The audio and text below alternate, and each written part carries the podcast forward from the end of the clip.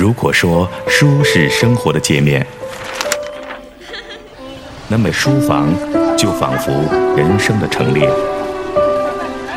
画他关注的是生命的底色问题。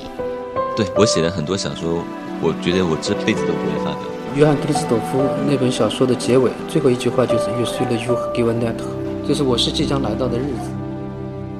一座城市，一个书房，一百本书，一百个人。这心里的碎碎念，我可以把它变成一首诗。可能是什么东西打动了我们呢？就是这个小说里面它经久不息的一种青春式的激情。私家车九八六，城市书房，倾听每一本书背后的故事。城市书房本期推荐王阳明大传。作者冈田武彦，欢迎走进本期城市书房，我是小轩。二零一五年，王阳明大传在中国大陆正式出版，他的出版也把冈田武彦这位日本学者带到了中国读者面前。而这一年也是冈田武彦先生离世的十周年。这几年也陆陆续续读了一些关于王阳明的传记，一直没有令人耳目一新的读本。那么这本王阳明大传好像有了一点不同，尤其是冈田先生他对王阳明思想的贯通式的解读。冈田武彦是一位享誉国际的阳明学大师，而这本书呢是在他退休之后六十八岁才开始提笔写，一直写到了九十三岁完稿。也非常蹊跷，在这本书的原版的最后一卷出版的时候，也就是二零零五年的十月，他离开了人世。在书的前言，我们可以看到，他说：“其实，在很早之前，我就打算用简单易懂的文字向读者介绍王阳明真切体认的哲学思想。但是因为工作劳累的原因，他不幸患病。大病初愈之后，他又受到了哥伦比亚大学的邀请赴美任教。在任教结束之后，他又赶上了日本国内的学生运动的爆发，所以研究工作也被迫中断。”一直到他从日本的九州大学退休之后，他才有时间来完成他三十岁时候的这一个愿望。今天我们所看到的这本王阳明大传，分了上中下三册，一共是八十余万字，被认作是一部最全面和丰富的写王阳明的一部通俗的传记。那么他认为，在王阳明的思想当中，最出彩的那个部分叫做体认。其实就是一种情感，他认为这是东方哲学有别于西方的很重要的一点。对于体认的这一种方式，冈田先生他自己是这么说的：“他说，我们这些研究东方哲学思想的人，如果不先去了解先哲们的生涯，不去体验他们的经验，那么我们就无法深刻地理解东方的哲学思想有别于西方哲学思想的特点，所做的学问就无法变活。”所以，冈田先生也把这种体认之学用到了对王阳明的研究当中。他写王阳明的思想是从他的生平中来，从他的诗作中来，从他与友人的书信和对谈中来。那么，在这本传记当中，这样的表现比比皆是。这也正是冈田武彦对于王阳明研究最深刻也最纯正的地方。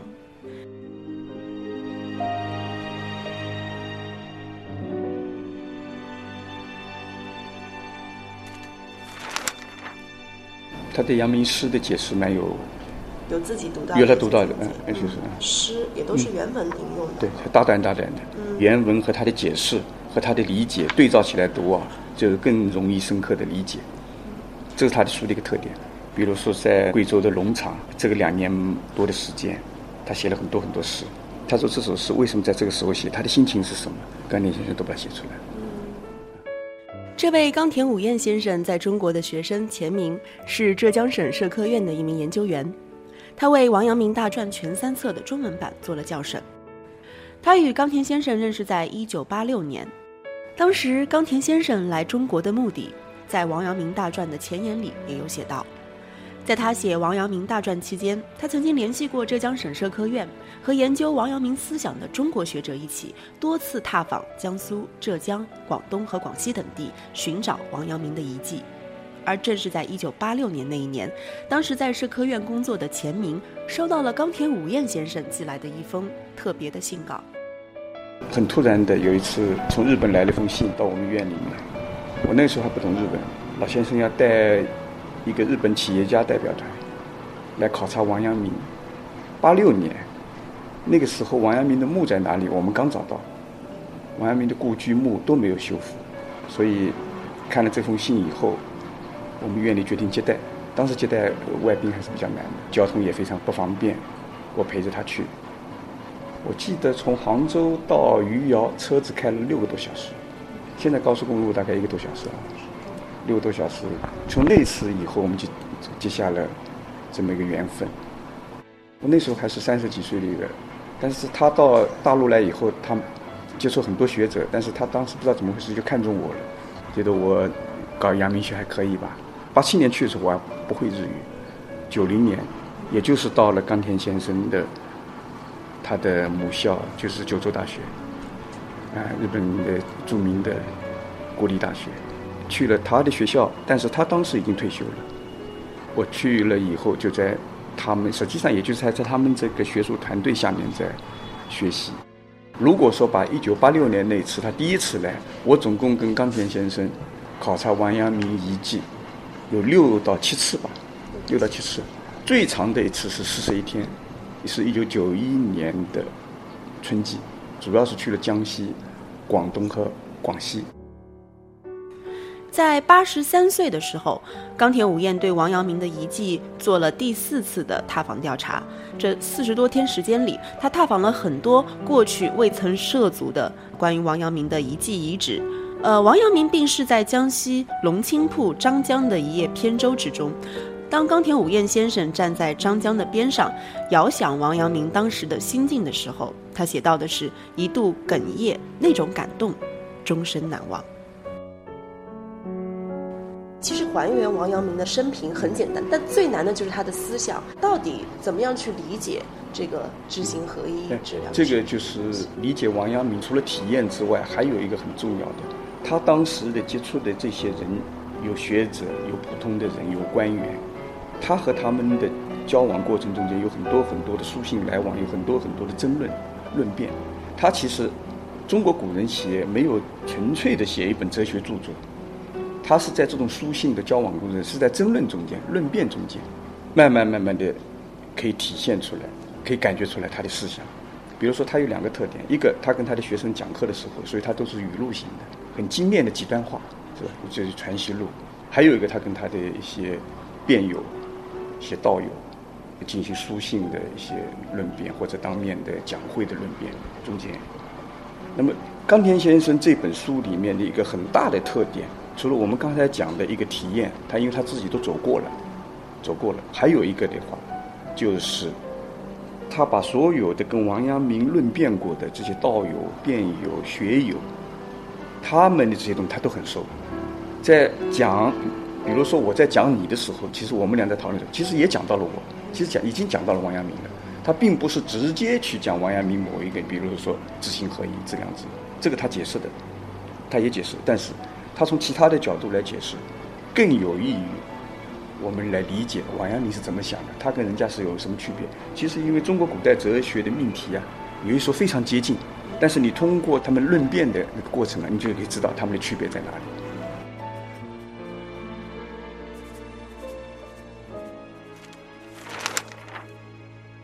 在七岁的时候，曾经有人问过王阳明，问他你的理想是什么？他说：“我要当圣贤，要建功立业。”王阳明小时候非常的聪明，他不但读四书五经，而且也很喜欢其他的书籍，思想也比较的怪癖，很多的私塾先生都不能够理解他。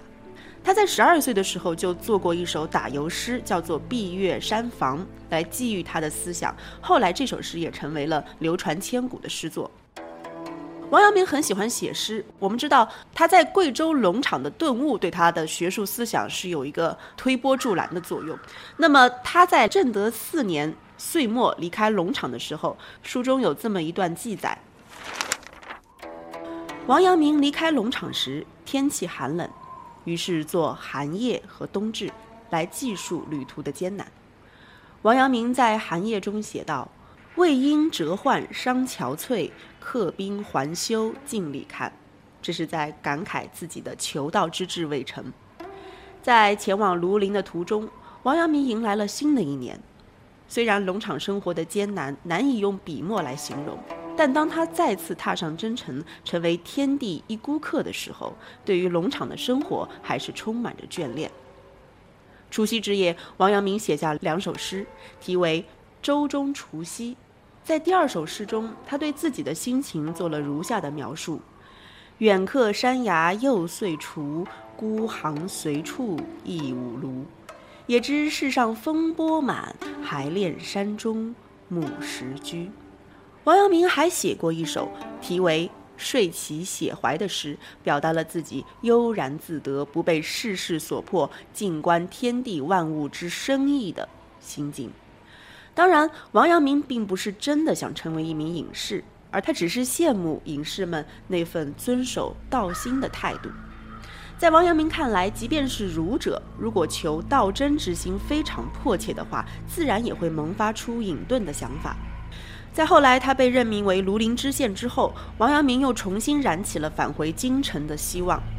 这个在王阳明提笔写下的《夜泊江思湖忆元明》的诗中就可以看到。那么在前面讲的，在前往农场途中，王阳明曾经到处讲学。在前往庐陵的时候，他又顺道去了一下湖南的武陵府的常德和陈州。在到达两地之后，他看到自己的弟子已有所作为。王阳明甚感欣慰，给诸位弟子写了一封信，题为《与城中诸生》。在那封信中，就可以看到王阳明当时已经提出了静坐说，主张通过静坐去体悟自身，这也就是他所谓的知行合一的主旨。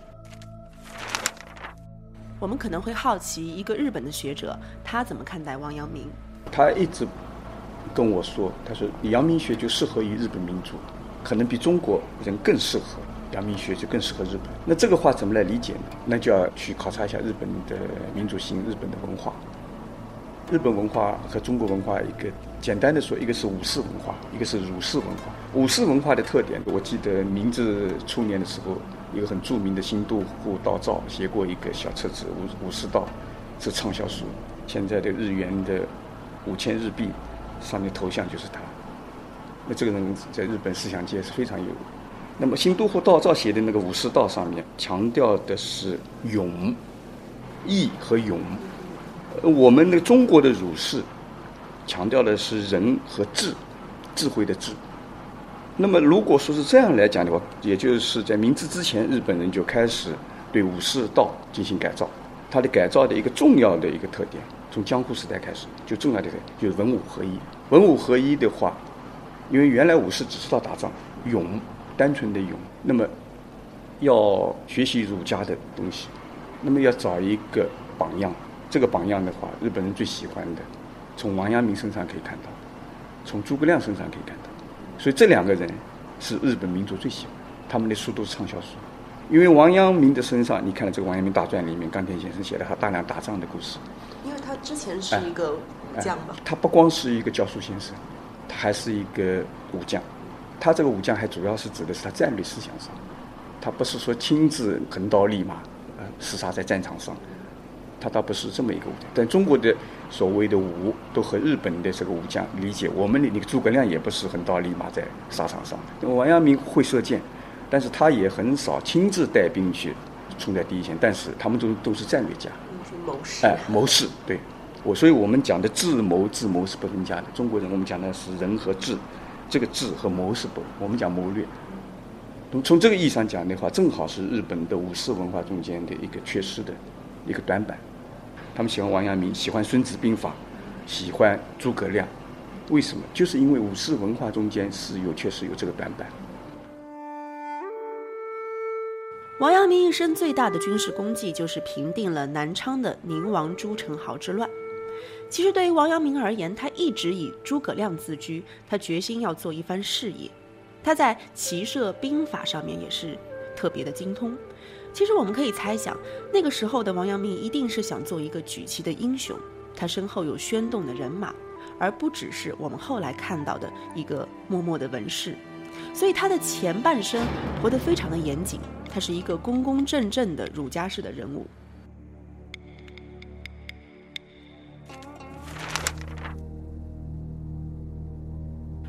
除了正统的作战部署外，王阳明在率兵进攻南昌之前，还对朱宸濠使用了心理战术。朱宸濠是彻底中计。在听完随同王阳明避过朱宸濠的追击，一同沿赣江南下的龙光的讲述之后，王阳明的高足钱德洪把事情的经过理顺了一下，详细记录到了真宸濠反间一事之中。在这里就引用了钱德洪的这篇文章。另外，因上述篇名中的“反间”二字与《孙子兵法·用间》第十三中的“反间”一条稍有区别，其隐含的意义甚至要超过了《用间》。从内容上看，感觉似乎更接近于《孙子兵法·虚实》的第六。冈田先生除了《论语》之外，他还比较强调的是《孙子兵法》，他认为要讲谋略，要向中国人学习。日本的武士不太讲谋略。在战术上，日本人蛮厉害的，但是在战略上，老输给美国人、中国人。他想，你看二战去偷袭珍珠港，结果弄得全盘皆输，等等。他举了很多例子。他说你，他告诉他的，要学习《孙子兵法》，要学习王阳明，要学习诸葛亮，像这些都是谋略家、战略家。你说王阳明是他们的一个崇拜的？对他们崇拜的一种偶像，他们这个偶像是有原因的。为什么不去崇拜朱熹呢？另外一个宋代的一个大思想家，为什么不崇拜朱熹？朱熹的思想在日本也是非常那个朱子学，他们称为朱子学、阳明学。但是对日本企业家来讲的话，对日本的军人来讲，他更喜欢王阳明，就是因为王阳明身上的那种除了武，他本身就有，他他是一个文武合一的。所以我们讲王阳明是立德、立言、立功三不朽。立德不用解释，立言就是他的思想。立功就是他的武功，是战功。这个在朱熹其他的思想家，中国的古代思想家里面是找不到的。王阳明身上比较完整的体现。但是君臣共治天下那个是文人政治的时代，到了王阳明生活的时代，在朱元璋废除丞相、设立内阁之后，从制度上他已经断绝了文官集团这一种君臣共治的幻想。所以在龙场这个穷荒无路的地方，他的心反而有了一个更大的空间。这时候，他有更多的机会来考虑生死，考虑内心，考虑一个更大的哲学命题。在经历过千死百难的人生体验之后，王阳明在五十岁的时候提出了致良知。可以看到，从致良知开始，他对自己的生命已经有了充分的自觉。他对人生、对天地之间的使命感的思考是超越了同时代的人的，所以他的思想也已经超越了那些俗事，而进入到了人与时代、人与世界的关系上。像他在《传习录》里说的那样：“天地虽大，但有一念向善，心存良知，则人人可谓圣贤。”正德十六年，也就是一五二一年。年届五十的王阳明于江西南昌首次向世人提接致良知说。王阳明说：“自从经历了陈豪之乱和张忠许泰之变，一发相信，良知真正足以忘却患难，超越生死。”于是他在给弟子的信《与梁世明》中提到：“能够体会到良知的真意，就会明白《中庸》中所讲到的君子之道。”在王阳明看来，只要依靠良知，无论遇到何种风浪，都可以抵达自在无碍之境。你比如说啊，他的思想，我把它概括为三个合一：知行合一，大家都讲过；还有一个是心物合一，心内心和外在的物的合一；再一个就是圣凡合一，圣人和凡人的合一。我们怎么理解这个圣凡合一呢？圣凡合一的话，我讲个小故事吧。王阳明。他跟他的学生讲课，那么你学生不太有自信吧？就是你是了不起的大学者了，我们这些人怎么能成圣呢？他说本身啊，你们就已经是圣人了。你别看你们，不仅你们是圣人，所有在街上走的这些人都是圣人。他的学生就不理解这个话怎么讲？人的本性都是一样的，从本质上，人的善端啊，孟子讲善端是一样的，无非就是所谓圣人的话。他是呈现出来了，普通人还被遮蔽着，他不明白，他不明白他的人的本性里面他已经是有这个。其实圣人一点都不复杂，只要把你人的本性里面的那点善端把它呈现出来，比如说仁爱，你把它呈现出来，你就是圣人了。他这么一解释的话，他的弟子们都疯狂了，确实石破天惊的。因为当时等级制嘛很严，那么王阳明这个的话，在当时来讲呢，他直接的推动了儒学的平民化。后来走出了书斋，走出了书院，就到了民间的社会了，到了那个乡间去讲。来听的人什么呢？儿童、妇女、老人，在田间刚刚耕种完地的，背着锄头回来路过的，都围在边上来听，上万人，成千上万人。那他讲什么呢？他讲这个东西，人家来听的，圣凡合一？他举了很多例子。那这个东西当然听起来很动人，啊，讲到我们心里啊，原来做圣人并不难，实际上就是在一念之间，一念之间。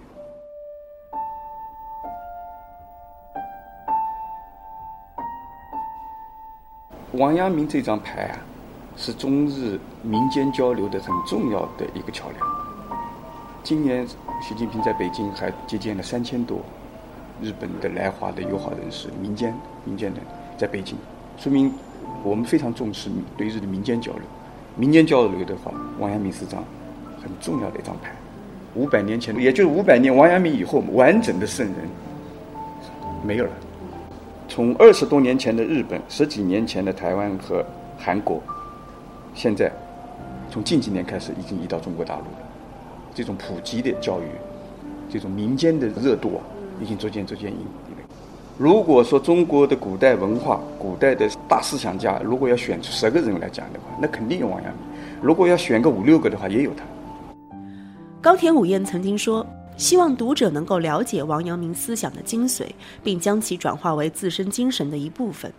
如果每个人身上都能够自然而然地流露出王阳明思想，并以此约束自己的品行，那么我将不胜荣幸。感谢收听本期城市书房，下周见。